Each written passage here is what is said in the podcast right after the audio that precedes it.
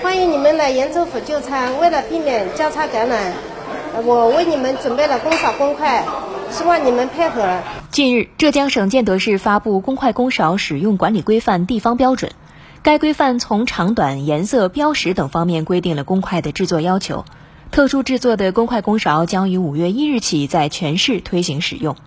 餐饮店顾客，作为我们来说啊，我觉得应该养成这种经常使用公勺公筷的一个习惯啊。那么这样子的话，会避免就是交叉感染，然后预防疾病之类的，我是支持的。餐饮公司负责人王晶。我们从三月初呢就开始推行使用公筷公勺，然后呢，呃，相关部门呢也给我们做了一个培训，我们呢也同时也把公筷公勺呢纳入我们的日常管理当中，然后呃，我们以服务员呢上菜的时候也会提醒客人来使用公筷公勺，同时呢，假如说客人主动使用公筷公勺的话，我们这边呢也会进行一个菜肴啊或者水果的一个赠送。此次发布的规范对公筷公勺的制作、使用等提出了具体要求。公筷长三十公分，公勺长二十一公分，前端为金色，后端为绿色，并在尾部标注“建德文明城市”的字样。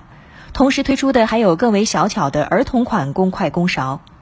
建德市文明办副主任贾丹峰，我们是在四月底的时候要对这个呃小餐饮店啊，包括就是一些宾馆饭店啊，这个还有一些农家乐进行一个这个媒体暗访，包括这个主管部门的一个呃实地的一个督查。那么我们会出一个这个自查自查的一个通报啊，通过媒体以这个红榜黑榜的形式啊，就是进行一个对外的一个通报。然后呢，这个公筷公勺呢，就是相关的职能部门也作为他们的今后对行业的这个一个管理的一个这个实地测评的一个呃重要的一个指标吧。